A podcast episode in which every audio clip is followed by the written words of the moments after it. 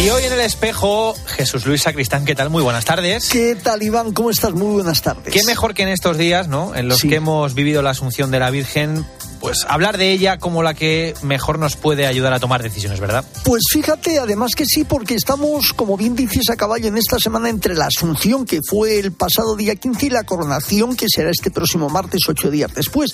Y de la figura de la Virgen podemos aprender a tomar decisiones como ella, cuando dice sí al papel de ser Madre de Dios, siempre en nuestra vida práctica.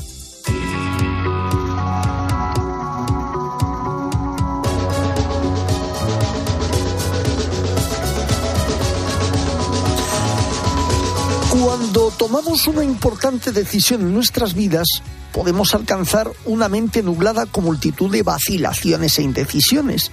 La anunciación nos da la respuesta, la gracia de Dios nos dará la fuerza para actuar, incluso si el destino del mundo entero pende de un hilo. Después de todo, Dios no requiere que nuestras decisiones sean correctas suponiendo que exista tal cosa, solo que se tomen. Y es que muchas veces en la vida se toman decisiones que suponen mucha incertidumbre. Muchas ocasiones no encontramos una opción correcta, clara. Lo único que podemos hacer es tratar de tomar opciones correctas, es decir, con prudente discernimiento y pleno conocimiento. Entonces, cuando tienes dificultades para encontrar la opción correcta, puede ser útil saber que es posible que no haya una en absoluto. Lo realmente importante es que Dios nos acompañe y fortalece en todos los caminos. La gracia de Dios nos dará la fuerza para actuar. Dios nunca nos abandona, pero nos ayuda sin importar el camino que elijamos. La providencia está constantemente encontrando nuevas formas de obrar para nuestro bien y todo esto ayudó a María en sus decisiones y también a nosotros en cada opción de cada día.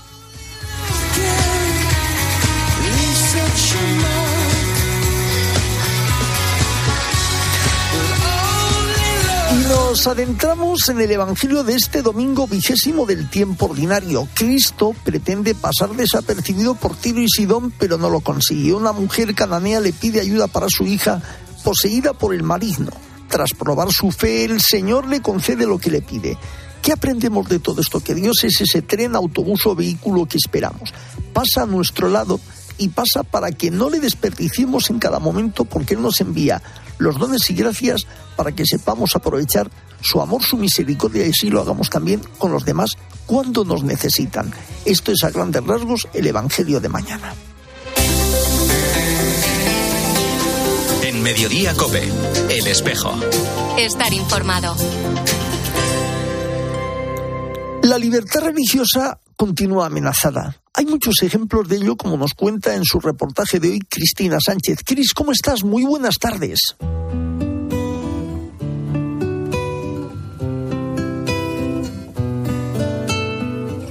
¿Qué tal, Jesús Luis? Buenas tardes. Pues estamos en una semana complicada para la libertad religiosa.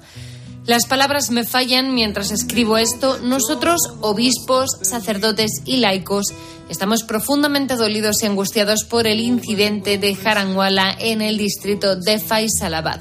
Estas son las palabras de Azad Marshall, obispo en Pakistán, que esta semana escribía angustiado mientras una turba quemaba una iglesia. El motivo es que los extremistas respondían de esta forma a una supuesta blasfemia contra el Corán de una familia cristiana. Pero no fue el único ataque. De respuesta, el gobierno pakistaní ha ordenado una investigación de alto nivel ante una trama de altercados que cuentan con ataques hasta cinco iglesias e incluso la demolición de una vivienda. La blasfemia es un tema extremadamente delicado en Pakistán y los acusados por ella acaban convertidos en objetivos de los grupos de vigilantes musulmanes extremistas.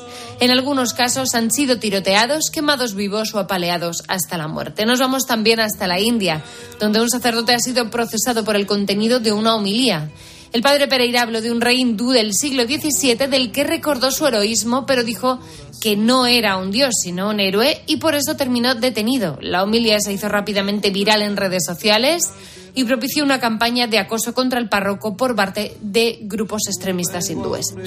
Como vemos, Cristina, muchos lugares azotados por la libertad religiosa que sigue amenazada, pero algún otro lugar que nos cuentes. Y finalmente llegamos a Nicaragua, donde el gobierno de Ortega ha ordenado la incautación de bienes inmuebles y muebles de la Universidad Centroamericana de Managua, así como de todo su dinero y sus productos financieros. Esta universidad es un centro fundado por los jesuitas hace 63 años. La medida la justificaron las autoridades al tratarse, según dijo el Ministerio Fiscal, de un centro de terrorismo que ha transgredido el orden constitucional, el jurídico y el ordenamiento que rige a las instituciones de la educación superior del país. Los jesuitas han rechazado estas graves acusaciones y en un comunicado han calificado estos eh, ataques de totalmente falsos e infundados. Dicen que es el precio a pagar por buscar una sociedad más justa. Cabe recordar que la universidad y su entorno fueron uno de los escenarios en, el que en los que se concentraron los manifestantes durante las marchas contra el gobierno de Daniel Ortega. Nos escuchamos la semana que viene. Pues muchísimas gracias, Cristina. Diez minutos sobre las dos de la tarde, una hora menos en Canarias. Y nos vamos hasta Roma. Ángeles Conde, ¿cómo estás? Muy buenas tardes. Muy buenas tardes, Jesús Luis. Bueno, hoy fíjate, nos hacemos eco de una triste noticia, eso sí, con tintes de esperanza. Y es que hemos sabido que un chico italiano que estuvo en la JMJ de Lisboa tuvo problemas de salud y a su regreso murió precisamente el Papa Francisco. Y es lo que nos vas a contar. Llamó ayer a su madre para confortarla. ¿Cómo ha sido esto? Sí, mira, es uno de estos gestos que quizá, bueno, pues para el mundo tampoco cuentan mucho, pero son un mundo para la persona que lo recibe, en este caso la madre de Luca, este joven de 24 años que acudió a la Jornada Mundial de la Juventud, como bien dices, allí después eh, quiso quedarse unos días con sus amigos en Lisboa, comenzó a sentirse mal y, bueno, eh, al regresar a Italia se le detectó una fuerte infección bacteriana que no pudo superar. El Papa Francisco supo de esta historia y llamó por teléfono a la madre de Luca. Y quien cuenta el contenido de esta conversación es el obispo auxiliar de la diócesis de Milán que presidió el funeral del joven. Se ha conmovido conmigo y ha llorado conmigo, ha sido como un padre, me ha consolado como si fuera mi propio padre. Eh, son las palabras de la madre de Luca que comunicó al obispo. Como te digo, en esta localidad del norte de Italia se celebró, llamada Marnate, se celebró el funeral por el alma de Luca, que era un joven además muy comprometido con la comunidad, con la parroquia. De hecho, muchos vecinos incluso suspendieron sus vacaciones para acudir a las exequias. La parroquia estaba llena, sus amigos cantaron el himno de la JMJ durante el funeral y bueno, pues fue un pequeño gesto, un pequeño alivio de consuelo que quiso dar el Papa Francisco a esta familia. Toda la iglesia milanesa se ha volcado, incluso el presidente de la región de Lombardía, donde se ubica esta localidad, también en Twitter expresó sus condolencias por la pérdida de este joven. Y de hecho, el obispo eh, que presidió, el obispo auxiliar que presidió el funeral, ha asegurado que ha propuesto de alguna manera a los chicos de la diócesis, de la parroquia, que cuando vengan aquí para el jubileo de 2025, ese gran encuentro que también para la juventud ha convocado el Papa Francisco, pues propondrán a Luca como una suerte de patrono, entre comillas, ¿no? de los jóvenes de la diócesis de Milán. Pues sin duda ese patronazgo que estará celebrando ya esa JMJ desde el cielo y también el Papa confortando a la familia siempre en esa cercanía. Ángeles Conde, muchísimas gracias, bon pranzo y arrivederci. Arrivederci a Domani. Mañana nos escuchamos.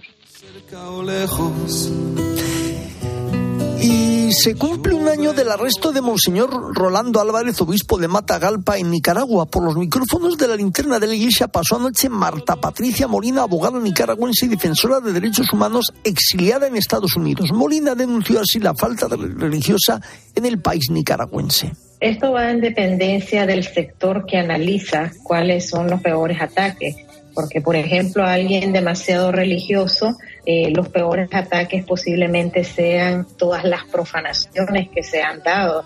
Eh, eh, han entrado los sandinistas a defecarse en el copón donde se hace la consagración, entre otros. Y para el mundo académico, lógicamente, este es uno de los peores ataques, que es el cierre y la confiscación de uno de los centros mm, de pensamiento y cuidado el único centro de pensamiento más importante de Nicaragua, como ha venido siendo la UCA por más de 60 años. Pues siempre consternados por estos actos mandaricos y por esta falta de libertad religiosa. Enseguida volvemos y ahora nos iremos hasta el Rocío Chico, aquí en este mediodía. En Mediodía Cope, El Espejo. Estar informado. Si afecta tu bolsillo, le interesa a Carlos Herrera. Observaremos imparcialmente el estado de las cosas económicas. Vamos a intentar traducir los grandes datos económicos, los grandes sucesos económicos, pues a lo más doméstico, ¿no? Pero sin dejar de desconectarlo, porque a veces escuchamos grandes cosas, pero no sabemos de dónde viene. Carlos Herrera, Marc Vidal y tu economía. De lunes a viernes desde las 8 de la mañana. En Herrera en Cope.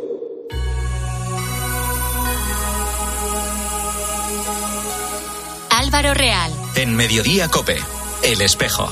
Estar informado.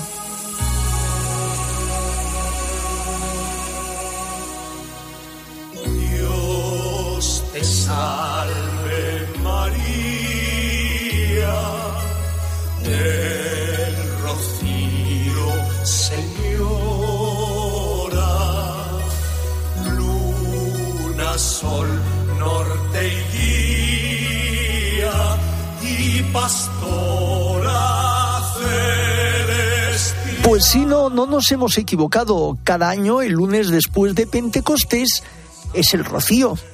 Pero es que también en esta semana tiene lugar lo que llamamos popularmente el rocío chico. Y nos vamos hasta allá porque tenemos con nosotros a Santiago Padilla, desde presidente de la Hermandad Matriz del Rocío. Santiago, buenas tardes. Muy buenas tardes, Bueno. encantado de estar con vosotros. Lo primero quiero que nos cuentes, ¿se puede distinguir fácilmente desde la espiritualidad y la vivencia el rocío del rocío chico? Cuéntanos.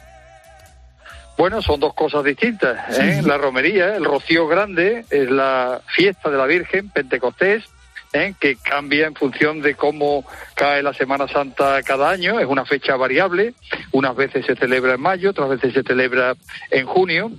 Y el rocío chico, que debe su nombre a su contraposición con el rocío grande, porque convoca a menos gente, eh, en realidad es un voto de acción de gracias que el pueblo de Almonte eh, hizo a la Virgen en 1813, una vez que se iban los franceses, fue un episodio de resistencia que se vivió en las calles de Almonte, en el que Almonte plantó cara al invasor francés y se mató a un capitán francés y a varios soldados a sus órdenes que querían reclutar la milicia cívica, un ejército de españoles al servicio de la causa invasora. Los almonteños se resistieron, como digo, y eh, los franceses tenían una máxima que donde se derramaba sangre francesa se pasaba el pueblo a sangre y fuego, a sangre y cuchillo.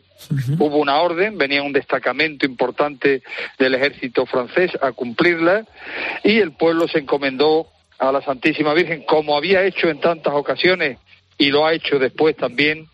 Y la Virgen pues parece que puso su manto, hubo una contraorden misteriosa cuando las tropas estaban relativamente cerca de Almonte para cumplir la fatal orden pues eh, hubo una contraorden por la que se replegaron y se retiraron y el pueblo, pues como digo, se salvó milagrosamente.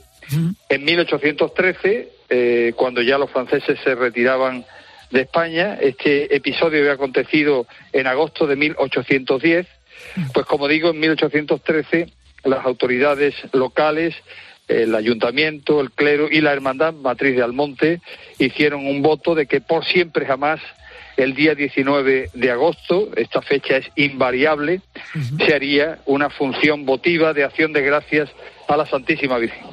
Y eso es lo que hemos celebrado hoy en su 210 aniversario. Y propiamente, además, porque estamos en, justamente en el día, estos días anteriores ha habido como vísperas o preparativos también un poco vivenciales desde la hermandad.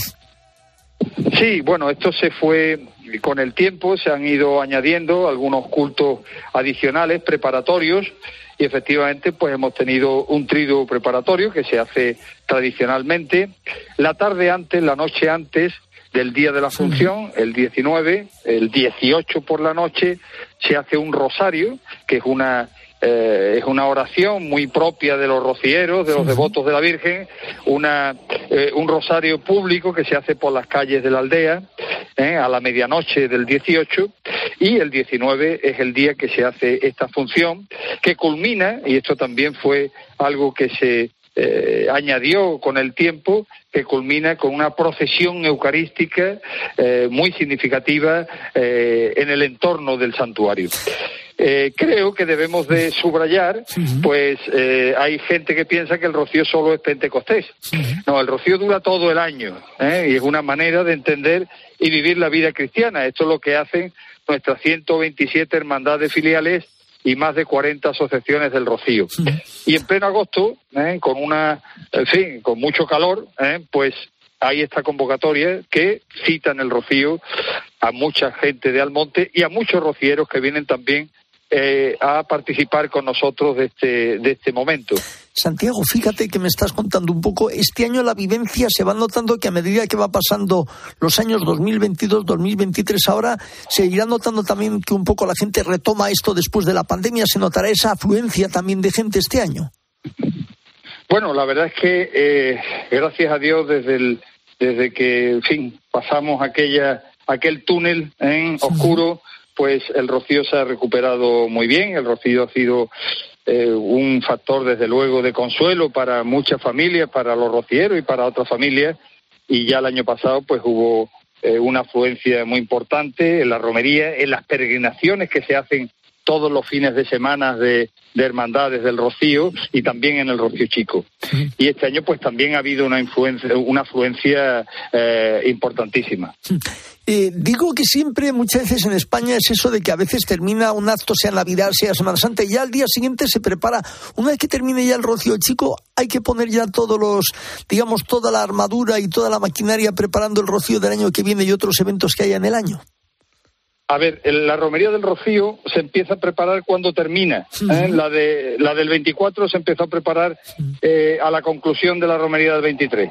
Analizar, porque es un dispositivo, en fin, eh, se convoca muchísima gente y hay que analizar qué cosas han salido bien y qué cosas se pueden mejorar de cara a la romería del año siguiente. Por tanto, en eso, en eso estamos ya. Pero lo que tenemos ahora más inmediato es que a partir del mes de septiembre ¿eh? En verano se hace un paréntesis.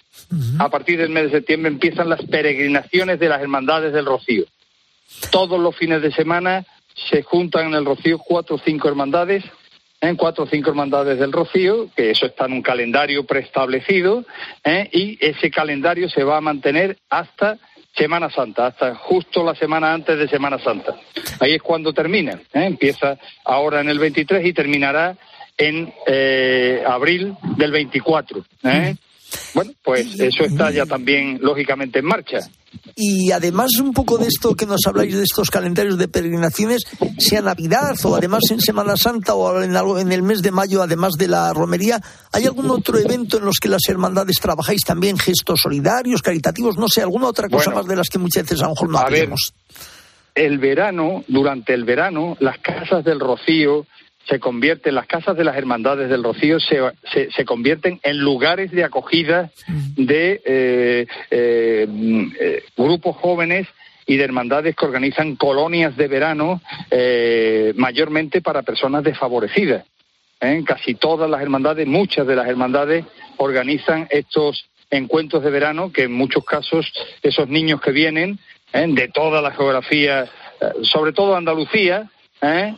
Pues eh, es el poquito de disfrute que tienen eh, durante los días de verano. ¿eh? Esto es algo muy típico del Rocío, ver estos grupos de jóvenes de los más diversos lugares, que lógicamente pues van todos los días a rezar a la Virgen, que tienen su Eucaristía, que tienen, vienen a la playa, la playa está a 15 kilómetros del Rocío, en fin, eh, esta es una actividad muy propia de las hermandades en verano. Pero durante todo el año, si hay algo que caracteriza a las hermandades del Rocío, es su colaboración eh, generosa con las mm, necesidades de las parroquias donde están establecidas. Eh, Esto es algo que nos llena de orgullo a la Hermandad Matriz, poder presumir de esa labor social que nuestras hermandades desarrollan en sus pueblos y en sus ciudades a mucha distancia del Rocío. ¿También ha habido jóvenes que han ido a Lisboa a la JMJ este año? Pues sí, ha habido varios grupos jóvenes que han estado. Yo he tenido la suerte también de poder asistir a ese gran acontecimiento. Y nosotros en noviembre con la diócesis de Huelva, ya lo hicimos el año pasado, tendremos un camino, que esto se hace también habitualmente, durante el verano hay hermandades que organizan caminos de verano, que se hacen a lo mejor una jornada, dos jornadas andando al rocío, ¿eh? con, con, la mochila al hombro y poco más. ¿eh? Bueno, pues en noviembre habrá un gran encuentro organizado por la Hermandad Matriz con la Diócesis de Huelva, ¿eh? de un camino. El año pasado más de mil jóvenes hicieron ese camino ¿eh? y lo haremos pues como una de las actividades que eh, desarrollaremos en el nuevo curso. Pues Santiago Padilla, muchas gracias por estar con nosotros y que sigáis también un poco en ese camino de llevar esa devoción por todos los pueblos a la Virgen del Rocío. Un fuerte abrazo. Muchísimas gracias. Un fuerte abrazo para ustedes también.